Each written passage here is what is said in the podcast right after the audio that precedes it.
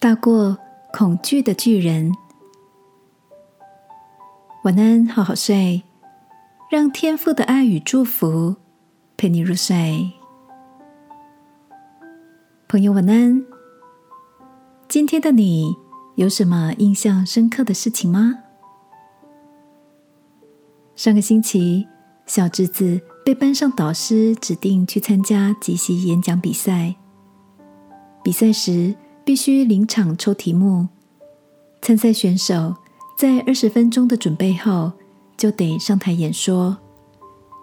在正式比赛的前一天晚上，我刻意为他打气，告诉他：“你只要发挥平常的实力，就会有很出色的表现喽。”就当成是一次很特别的经验，像打游戏时的破关。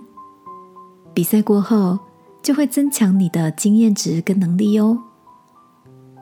小侄子用带点无奈的声音说：“姑姑，可是我一想到要正式比赛，就觉得好可怕哦，像是有一个大巨人的黑影子笼罩在心里。”听完小侄子的叙述，我笑着跟他说：“上台会紧张，本来就是很正常的事啊。上台前，你也可以先深呼吸，祷告，求天父挪去你心中的害怕。”隔天，小侄子比赛结束后，得到了第二名的好成绩。他兴奋地说：“上台过了一分钟左右。”我的心情就慢慢比较稳定了。下台以后，更是松了一口气，很开心我完成了。小侄子的比赛经验让我想起，很多时候我也常不自觉的会将心里的恐惧放大，望着那个巨人的影子，感觉自己无比的渺小。亲爱的。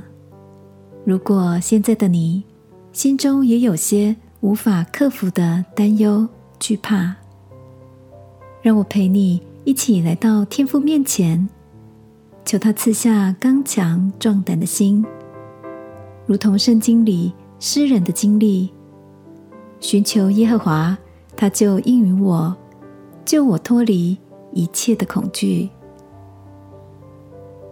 亲爱的天父。